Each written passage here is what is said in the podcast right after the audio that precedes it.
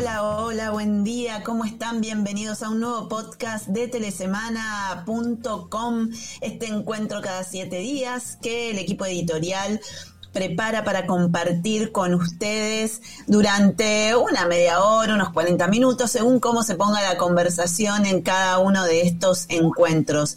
Saben que estamos eh, en vivo, en directo, a través de LinkedIn y como siempre los invitamos a que nos hagan saber desde dónde nos están escuchando desde dónde nos están acompañando eh, para enriquecer también la conversación y la charla y las cosas que tenemos preparadas para compartir hoy. Voy a presentar al equipo editorial que hoy tenemos como una especie de baja producto de que la tecnología hace una mala pasada en el momento menos indicado y mientras saludamos a Carlos Saúl Pérez. Hola Carlos Saúl, tanto tiempo sin verte por acá desde tempranito que nos saluda de México, le doy la bienvenida a Rafa Junquera. Hola Rafa, ¿cómo estás? Buen día. ¿Qué tal André? Buenos días. Creo que no estará punto, a puntito de conectarse, ¿eh? porque acabo de tener un mensajito con ella. Así que bueno, buenos días a ti, buenos días a la audiencia y feliz ah, viernes. Bien, bien, bien. Ahí estamos, ¿no? Sí, ¿me escuchaste? Sí, sí, sí, ah. escuché que eh, Noé tuvo un problema técnico, pero lo está solucionando. Así que en cualquier momento está Noé aquí también con nosotros. Y bueno, en este viernes lo que queremos compartir con ustedes, saludamos a Alexandra Contreras, que nos lo hace desde Ecuador. Hola Alexandra, bienvenida, qué bueno tenerte aquí también con nosotros. Vamos a hacer un brevísimo repaso sobre cuáles fueron las noticias más importantes o las que estuvimos desarrollando con mayor profundidad en esta semana en telesemana.com.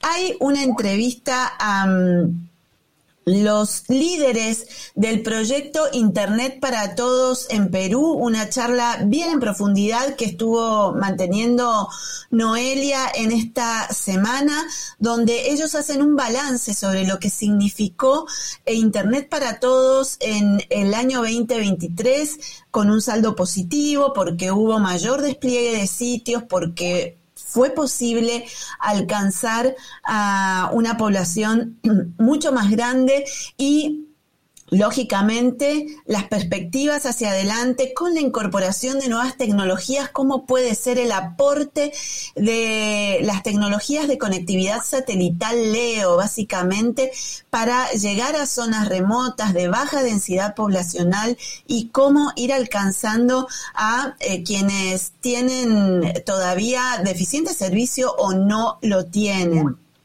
También yo les voy a pedir disculpas, voy mientras voy presentando las noticias, voy tomando un poquito de agua porque eh, los virus que andan por la Argentina están haciendo catástrofes en las voces y los eh, sistemas respiratorios de todos nosotros. Así que les cuento que de Perú subimos un poquito, nos vamos a Colombia.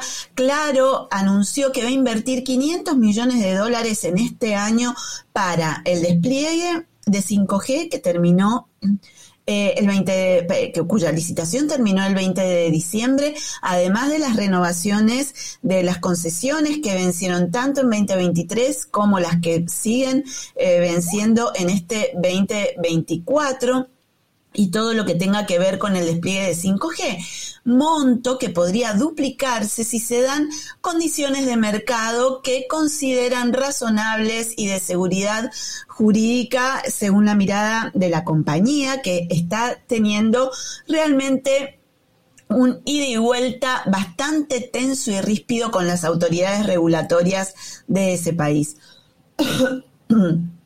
Otro tema que estuvimos desarrollando fue una investigación científica eh, que mm, identificó cuáles son las claves para masificar a 5G en la región y lógicamente que en pleno despliegue de la quinta generación en América Latina es necesario más allá de seguir buscando y encontrando casos de negocios que puedan darle una previsibilidad y sustentabilidad a un negocio que exige cuantiosas inversiones, también encontrar otros disparadores que permitan eh, promover una adopción mucho más rápida de 5G. Por otro lado, Estuvimos viendo en el comienzo del año que en la Argentina hubieron municipios que tomaron decisiones distintas respecto a permitir o no la tecnología 5G. Estas discusiones todavía suceden en muchos territorios vinculados con el, daño eventual que podrían generar las antenas. La Organización Mundial de la Salud, vamos a volver a decirlo, se expidió en el 2020 sobre este tema vinculado con que no hay evidencia científica que señale que las emisiones de las torres de telecomunicaciones de servicios móviles impacten eh, de manera negativa, tengan un efecto nocivo sobre la salud, pero bueno, siempre aparecen otros argumentos que están muy alejados de lo que está diciendo la Organización Mundial de la Salud. Lo concreto es que más allá de lo que pasó en Argentina, que está eh, contado en un, en un artículo donde un municipio prohibió y otro municipio que había prohibido decidió marcha atrás, sí esto exige una revisión, como lo está proponiendo la Anatel en Brasil, que em, eh, determinó una nueva normativa que comienza en primero de marzo relacionado con las emisiones y eh, también la propuesta de que esto es necesario de revisar de manera constante. Hay una contradicción que eh, es muy notoria y que las operadoras lo están poniendo en evidencia desde hace un tiempo bastante largo a los reguladores, eh, especialmente en lo que tiene que ver con 5G. ¿Por qué? Porque 5G promete revolucionar, por ejemplo, el sector de la salud. Todavía en las normativas de la mayoría de los países existen impedimentos para que se instalen antenas cerca de hospitales o centros de salud en general, cerca de colegios y de establecimientos o residencias geriátricas donde se atienda a adultos mayores. Entonces, hay una contradicción que las operadoras están diciéndoles a los reguladores estos conceptos de zonas críticas, tal eh, las, áreas eh, relativas a escuelas, centros de salud y demás, están obsoletos y hay que revisarlos y este es un punto que la Anatel eh, eh, va a proponer empezar a revisar desde otro lugar el tema de las emisiones, especialmente con todo lo que tiene que ver con, con 5G y definitivamente estas cosas se tienen que empezar a revisar con más profundidad en todos los países porque si se pretende una transformación digital,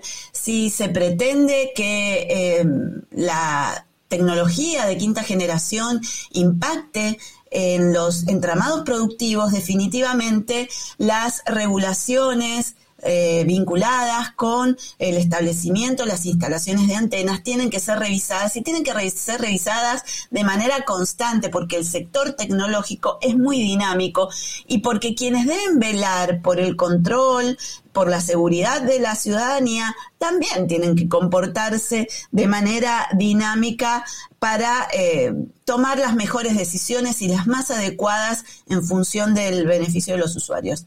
No quiero eh, irme más eh, sobre el tema de, los eh, análisis que hemos estado desarrollando en Telesemana, los pueden visitar a partir del portal y ahora sí, como no, ya está conectada, no, ¿estás conectada?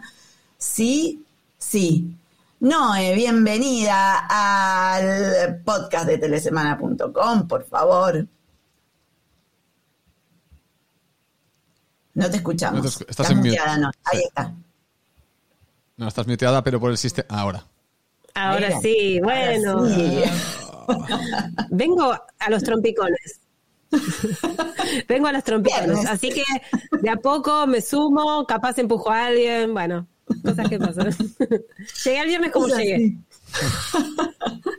Bueno, pero ya estamos, ya estamos los tres y, y, la invitación de este viernes que les habíamos propuesto es a pispear el backstage del foro virtual de regulación. Como saben, nosotros arrancamos enero, arrancamos nuevamente la temporada de podcast que frenamos a mediados de eh, diciembre pasado para dejarlos descansar un, un, poco a ustedes. Y ahora estamos arrancando el 2024 con todo, porque además como el 2024 tiene un día más, tenemos un día más para pensar y crear productos, servicios, propuestas para toda la audiencia de Telesemana. El primer evento importante es el foro virtual de regulación que se va a realizar miércoles 24 y jueves 25 de enero. Y la verdad, vamos a abrir la ventanita de lo que significa preparar un encuentro de estas características con todos ustedes, por qué elegimos los temas que elegimos. Y ahora sí, le voy a dar el paso a Noé para que ella comience a contarnos un poco a ver de qué va este foro. Bueno, la verdad es que era muy oportuno. Siempre llegamos, digamos, al comienzo de año con una agenda muy cargada de novedades regulatorias que se sucedieron en el año que culminó y con desafíos para el año próximo. Esto es de cajón, sucede todos los años y por eso resulta muy oportuno comenzar el año revisando cuáles van a ser las normativas o los lineamientos que van a conducir al sector en la región. Este año tuvimos eh, subastas de espectro que modifican un poco el organigrama eh, legal, si se quiere, de la región. Hay muchas discusiones en torno a cómo se va a usar el espectro, qué pasa con el Fondo de Servicio Universal. Eh, en el caso del FCU es un debate que inclusive vienen abriendo organismos como la GSMA, que eh, hacía también plantean cómo hay que utilizar el espectro. Bueno, para este año vamos a tener ex funcionarios de gobierno y funcionarios de gobierno en gestión que van a dar su mirada, por ejemplo, de cómo se utiliza, cómo se podría utilizar o maximizar y en buena medida abordar debates en torno, por ejemplo, a los costos de espectro.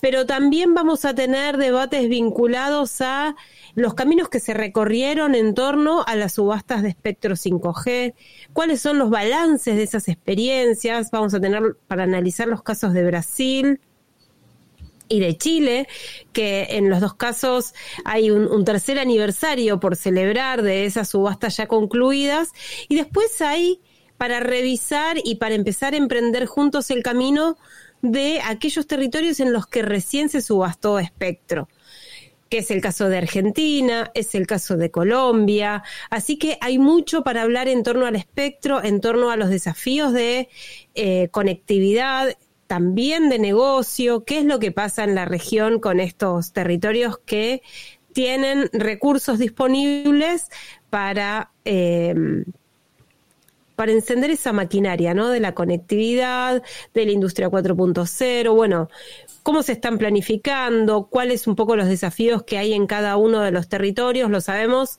no todos los casos son iguales, eh, no en todos los casos está la misma penetración de conectividad.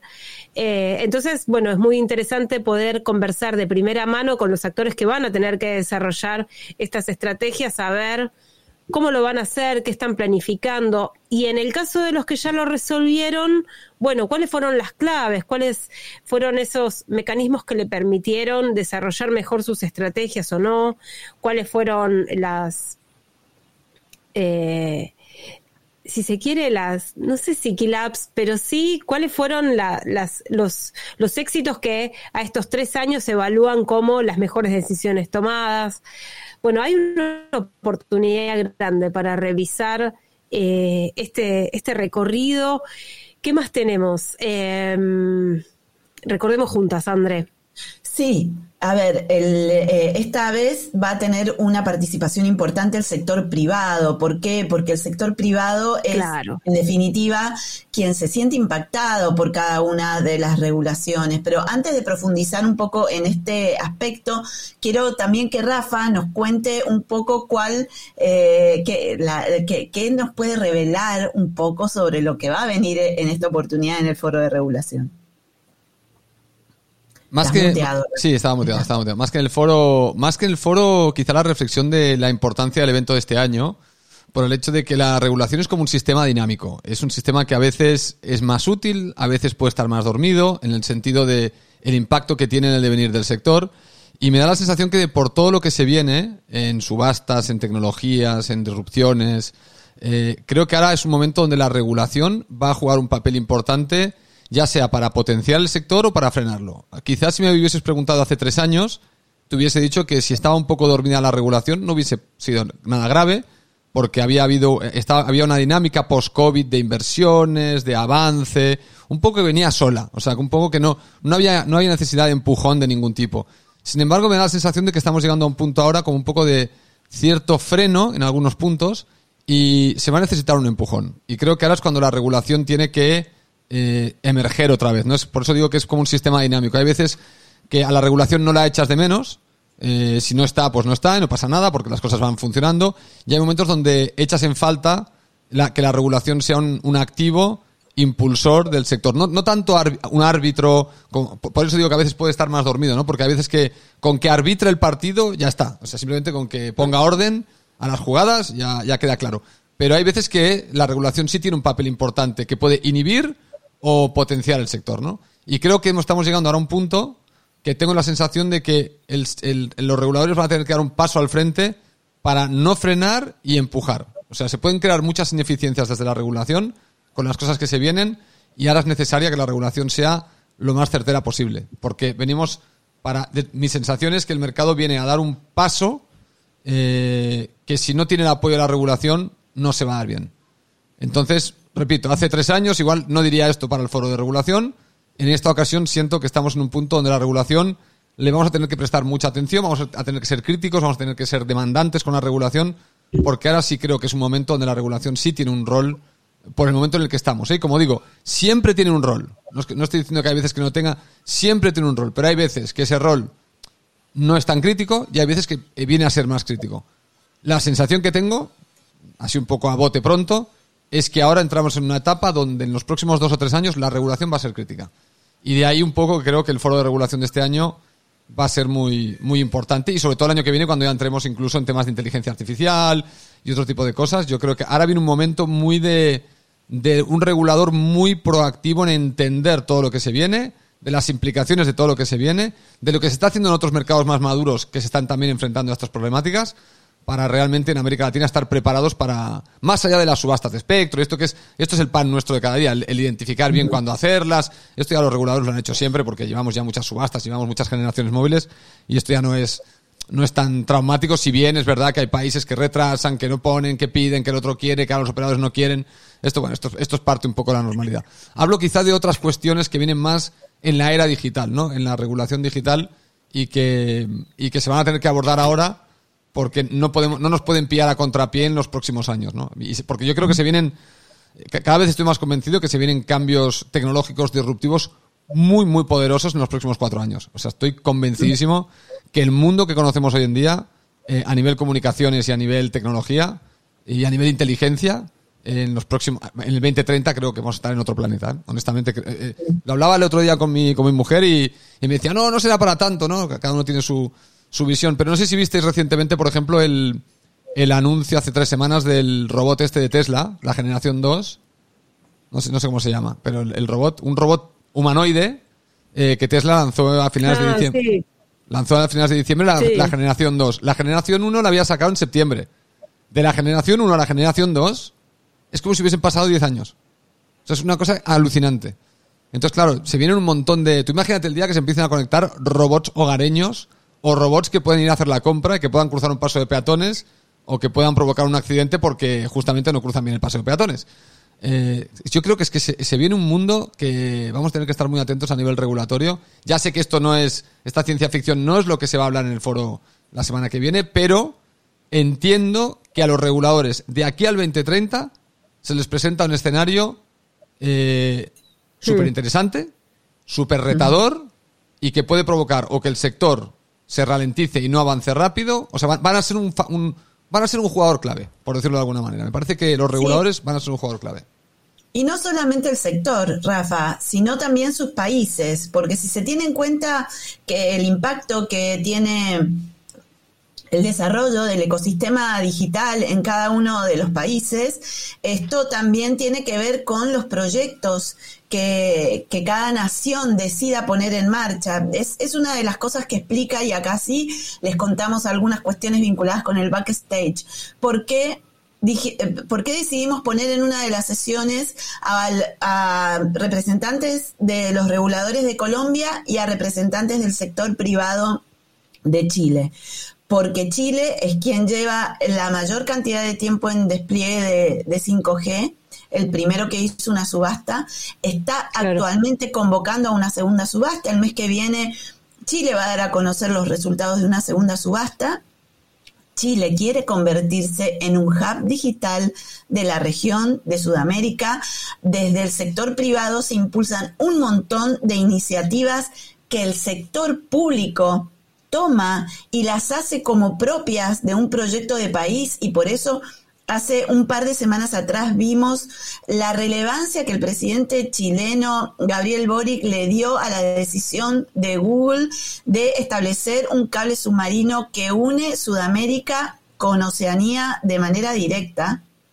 Y esto que sale de alguna manera, esto es un proyecto de política pública de hace ocho años atrás, que recién ahora se puede patentizar, lo que pone en evidencia el tiempo que a veces lleva entender, adoptar, hacer que las piezas se encastren de la manera en que tienen que encastrar para que el anuncio venga. Y esta es la razón por la que decidimos poner a este Chile desde el sector privado contando todo lo que desde la subasta en adelante se viene desarrollando para convertir a ese país en un hub digital que necesita de manera básica de la conectividad de buena calidad para cumplir con ese objetivo. Y por el otro lado, trajimos a Colombia, que es el último país en hacer una subasta, con una perspectiva muy clara, que no se terminaba la cuestión en una sola subasta, sino que ya estaba planificada una segunda y una tercera a futuro, porque consideraban que podían quedar bloques desiertos de espectro tal como sucedió, porque las operadoras fueron por los bloques de 3.5.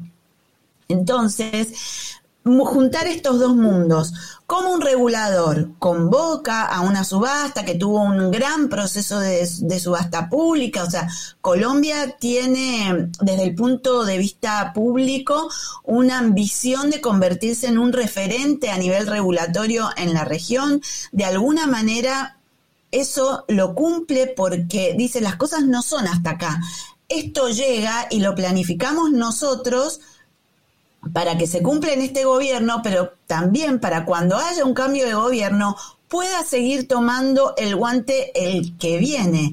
Y esto es una lección que la estamos viendo muy bien en Chile, muy bien en Brasil y que todavía le falta aprender a la mayoría de los países de la región. Entonces, todo este juego entre lo que va pasando entre el sector público y el sector privado y cómo lo que hace o no hace el sector público termina impactando, es lo que en esta oportunidad hemos querido desarrollar. Y ahora sí, Noé, para que vos cuentes también, es parte de lo que se decidió cuando Em, eh, Costa Rica apareció en la agenda con todo lo que tiene que ver con ciberseguridad. ¿No es? Claro. Sí, bueno, estaba pensando en Costa Rica y estaba pensando en República Dominicana. Dos casos donde la subasta está en el medio, de toda la estrategia. En el caso de República Dominicana, una subasta que se hizo hace alrededor de dos años, pero que previo a la subasta se hizo una reforma regulatoria completa. Tomaron todas las regulaciones que habían, parches, eh, eh, decretos, cositas que habían ido saliendo para subsanar la necesidad de innovación para hacer una letra integral en la que hubo consulta pública, participaron todos los sectores y después se hizo la subasta. Y ahora estamos a la puerta de una segunda subasta de espectro en República Dominicana y donde se va abordar fuertemente la idea de la hiperconectividad con fines productivos, con inclusión digital. es una estrategia de país, digamos. Y es el regulador el que está llevando adelante toda esta estrategia a la que por supuesto el actor privado es fundamental, pero quien, quien comanda la estrategia en Dominicana es Indotel, es el regulador, eh, vehiculizando las, las herramientas legales, tendiendo planes estratégicos, bueno, ahí hay un rol del Estado ineludible.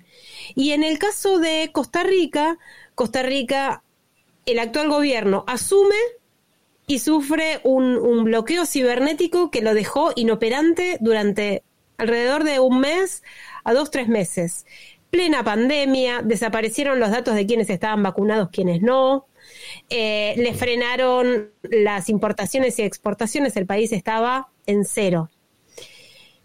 ¿Qué pasó? Eh, se empezó a atender todo un plan estratégico de ciberseguridad, que ahora se introduce como elemento la ciberseguridad de las redes para la subasta de 5G. Generó una discusión grande porque empieza a ver qué equipos se pueden utilizar y qué no, si es una decisión geoestratégica o no. Pero todo tiene que ver con esa eh, vulnerabilidad seria que tuvo el país y otra vez es el Estado quien toma las riendas para establecer un plan estratégico y a donde el sector privado es un actor importante, pero que viene a seguir esos lineamientos. Siempre es importante ponerlo en, esos términos porque sin un lineamiento general es difícil que cada uno pueda coordinar con el otro qué es lo que hay que hacer, porque siempre van a primar distintos tipos de estrategias o de decisiones, pero si hay un norte común, es más fácil que se llegue por lo pronto a un objetivo. En este caso es la ciberseguridad. Y sobre ciberseguridad, en la región hubieron muchas discusiones a lo largo de, del año pasado, sin ir más lejos. Chile, por ejemplo, estableció que sus eh, las, los tendidos de telecomunicaciones forman parte de su infraestructura crítica. Y eso fue una sanción del, del año que terminó. Pasa lo de Costa Rica. México ni hablar de discusiones de ciberseguridad. Colombia también.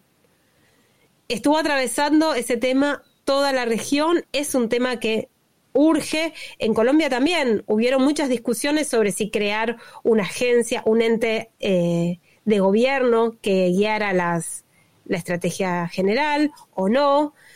Bueno, se terminó creando, pero cómo se crea, bueno, hay todo, en Colombia también está el, eh, Catán, Saúl Catán, como, como referente de gobierno al frente de la estrategia de conectividad y la estrategia digital del país, delineando un poco esa estrategia.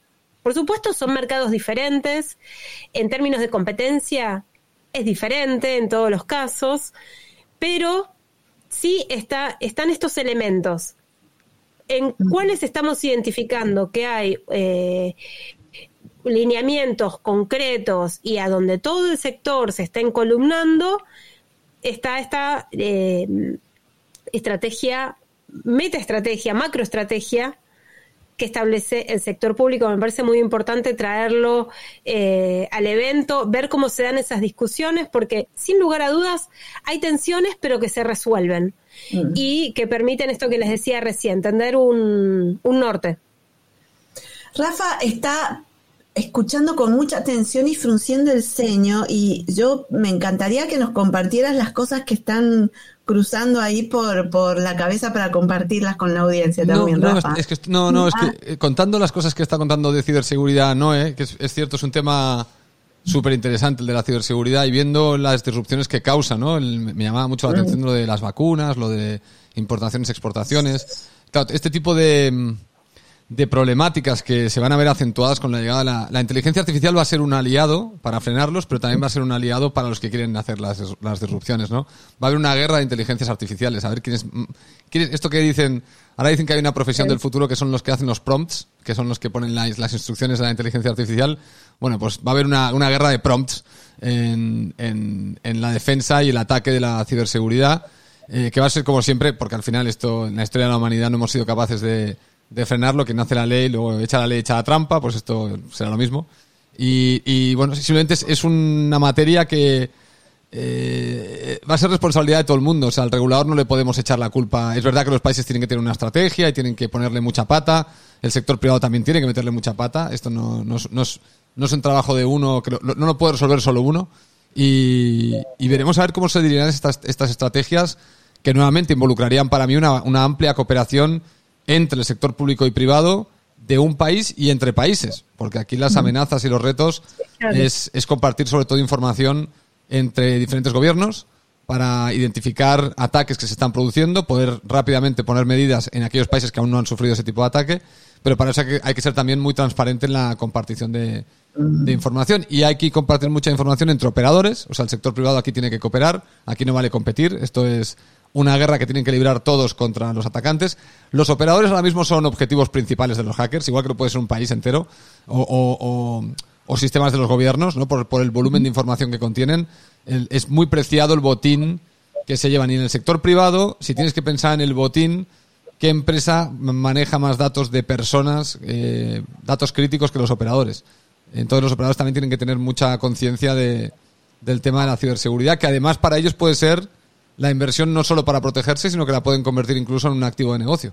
Con lo cual, creo que los operadores también tienen que empezar a pensar en la ciberseguridad no solo como una como un reto, que lo es, sino también como una oportunidad de negocio, lamentablemente.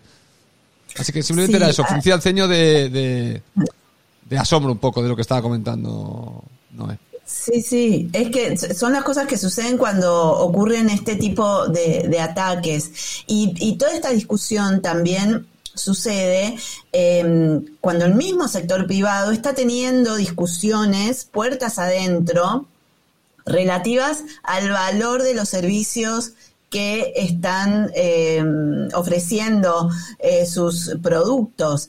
Em, se está hablando como nunca de sustentabilidad del negocio, se está hablando como nunca de competencia, de si la competencia feroz termina siendo sustentable o no para eh, alcanzar a, porciones más amplias de población con servicios.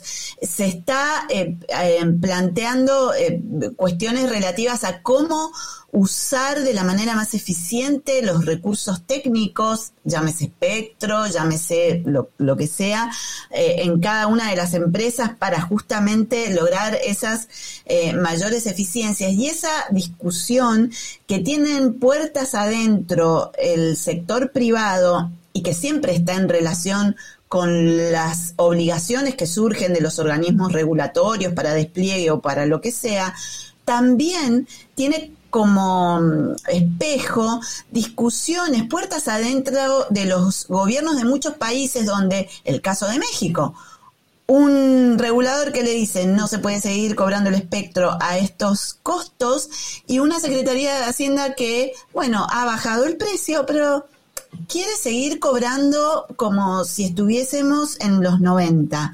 Y la situación del sector producto de la misma dinámica de la economía digital, ha cambiado estas dos discusiones que son intrínsecas a los gobiernos y al sector privado, también tienen que ponerse a jugar y por eso hemos eh, puesto a, también a reguladores y actores del sector privado como la conferencia final em, eh, en, discusión, lo mismo que lo que trajo la CMR 23, que tomó decisiones que van a tener impacto en América Latina, más allá de que no era directamente apuntado lo que sucediera acá sobre la región 2, pero que preparan el terreno para la conferencia mundial de 2027, que sí va a tener implicancia directa en América Latina.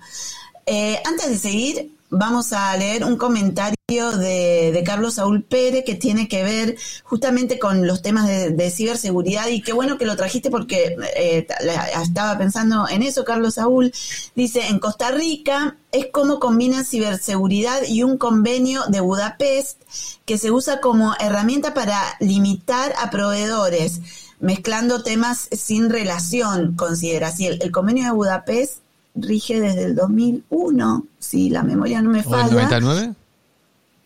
Bueno, sí, hace un montón. Por ahí, por ahí, sí. sí. Sí, por ahí. Y los países van adhiriendo. El tema es que una de las cosas que contempla, y ayúdeme la audiencia si le estoy pifiando acá. sí, además será, el será, el 2000 ahora. Tú has dicho 2009, ya verás. ahora hemos pegado. Eh, que, tiene que ver justamente con esto de compartir información. Y los gobiernos son sumamente recelosos con este tipo de cosas y las empresas también. En temas de ciberseguridad especialmente, yo eh, siempre pongo como ejemplo lo que sucede en España, que hay una ley que ordena, exige a las empresas que si tienen un incidente de seguridad, lo tienen que dar a conocer. Así nos enteramos en el 2000 16 de un ataque enorme que hubo en España y que rápidamente se pudo em, em, reducir, no me sale la palabra correcta, eh, porque, porque todas las empresas, al, informar sobre esto, fue posible eh, reducirlo a un determinado grupo y, y prevenir la, una expansión más rápida y agresiva. Y traigo el ejemplo a la Argentina. Anda a decirle a un banco en la Argentina que los atacan todos los días de nuestras vidas. Que lo publiquen. Que le informe a la ciudadanía que están teniendo un ataque. Ah, no, porque la reputación y, y, señores bancos, entre otros actores, hay que decir que la reputación hoy tiene que ver con la transparencia y con que todos somos vulnerables en términos de ciberseguridad y que si eh, son atacados, lo que corresponde es que avisen justamente para que mitigar, ahí me salió la palabra, para mitigar esos efectos y evitar que eh, se expanda mucho más, especialmente cuando en algunos países cierto equipamiento tecnológico no tiene todos los niveles de seguridad por viejo, por obsoleto, por un montón de cosas que requieren. Pero bueno, esto es un comentario al margen que a veces surge obligado de, de mencionar porque conocemos los riesgos que supone. No, querías decir algo. Sí, quería decir que justamente invitarlo a Carlos Saúl a que él participa siempre en nuestros eventos, pero que se sume el día de la jornada a conversar, porque va, van a estar justamente por este debate en torno del convenio de Budapest, que el, el gobierno de Costa Rica dice, nosotros adherimos a esos pactos porque cuando identificamos quién había sido nuestro atacante, no pudimos tener los mecanismos necesarios para juzgarlo. Eh, porque no habían adherido a esos convenios y entonces no podían trazar ese camino legal, habiéndolo identificado. Entonces, eh, para este evento va a estar presente la ministra de Comunicaciones de, mm, del MISIT de Costa Rica, Paula Bogante Zamora, pero también va a estar el responsable de la estrategia de ciberseguridad quien va a estar en vivo respondiendo las preguntas y respuestas del público. Para saldar todas estas dudas, porque el tema de la ciberseguridad fue lo más conflictivo y lo más mm. este, mm, eh, cuestionado de la estrategia. ¿Por qué adherir a esto? ¿Qué pasa con Huawei? ¿Qué pasa con los equipos de Huawei que tienen, por ejemplo, los, los operadores que ya están en Costa Rica? ¿Y por qué hablo de Huawei? Porque una de esas condiciones del Pacto de Budapest es que eh, los equipos que se utilizan tienen que ser de países provenientes de países que hayan adherido a ese pacto. Bueno, y ahí generó toda una discusión, que fue una discusión que se fue dando a lo largo del, año en Costa Rica y que no se saldó todavía. Y entonces era oportuno que quien respondiera a las preguntas en, la jornada del evento de tres semanas fuera quien en buena medida diseñó esa estrategia de, ciberseguridad asociada a la subasta de 5G. Así que, Carlos Saúl, vas a tener ahí en vivo la posibilidad de hacerle eh, al protagonista las preguntas, en vivo. Y, con una actualidad muy importante, ¿no? Porque esta misma semana también se conoció cómo le está costando a Estados Unidos, que fue el que prohibió el tema de los equipamientos, la, instalación de equipamientos de Huawei, reemplazar el equipamiento de Huawei por otras marcas en las redes de telecomunicaciones, esta semana justamente se conocieron las cifras. Les está costando un montón. Además porque el gobierno no alcanza a enviar las partidas de dinero que comprometió para realizar esa tarea. A ver, las cosas no son tan sencillas, evidentemente se necesitan nuevos acuerdos, la cuestión geopolítica va a estar siempre, desde que el hombre llegó a la luna, digamos que estamos en batallas tecnológicas espaciales y, y, vamos a hablar de los Leo que también van a estar dando vueltas por ahí en el foro virtual de regulación. Ni vamos a hablar de eso, pero evidentemente las regulaciones necesitan estar a, la altura de lo que va sucediendo el sector. El sector también tiene que estar a la altura del aporte que tienen que eh, darle a los países en términos de conectividad, de calidad, eh, siempre teniendo en cuenta que, que, obviamente, como cualquier economía, las cosas necesitan estar equiparadas para que se pueda más que crecer, progresar y desarrollarse, porque estamos hablando más que de crecimiento, estamos hablando de desarrollo, de desarrollo económico y social. El desarrollo económico y social se logra a través del desarrollo tecnológico y para que esto suceda tiene que haber apertura y mm, observación constante para que se tomen las mejores decisiones. Carlos Saúl acota, no, eh, a propósito de lo que estuviste diciendo, que pareciera que es un tema político del conflicto USA-China. No hay dudas que hay, o sea, lo decimos así porque lo hemos estado charlando eh, entre nosotras este, y también lo hemos charlado puertas afuera cuando hemos estado en determinadas coberturas, mezclado con la parte tecnológica, dice Carlos Saúl, claro que voy a preguntar, ojalá que esté también en el evento Edwin Estrada, que maneja muy bien el tema, así que también estamos haciendo una llamadita a Edwin Estrada que va a estar en algún evento de Telesemana, creo, por ahí lo he visto, si mal no recuerdo, y si no lo vamos a tener. Y sí. Eh, bueno, no, se repitió eso. sí, sí, sí, creo que ya les hemos abierto bastante la ventana sobre el foro que arranca la semana que viene, 11 horas de Argentina, eh, la misma hora de Chile, hora 9 de Colombia, Perú y 8 de México. Y bueno, y así vamos a estar, todos los países de la región van a estar representados por el sector público, por el sector privado, el panel de operadores también va a estar así para chuparse los dedos, así que están todos invitados a que nos acompañen en el primer encuentro de foro de telesemana.com. Noé, muchas gracias por la compañía. A ustedes, nos vamos contando los días, eh, falta poco, pero mm, los esperamos a todos en el evento porque es una, una agenda muy curada. Sí. Así que eh, vamos con todo. Sí, así es. Rafa Junquera, muchas gracias por este encuentro también. No, gracias a vosotras, a la audiencia y con muchas ganas de ver el foro, la verdad. Muy atento voy a estar.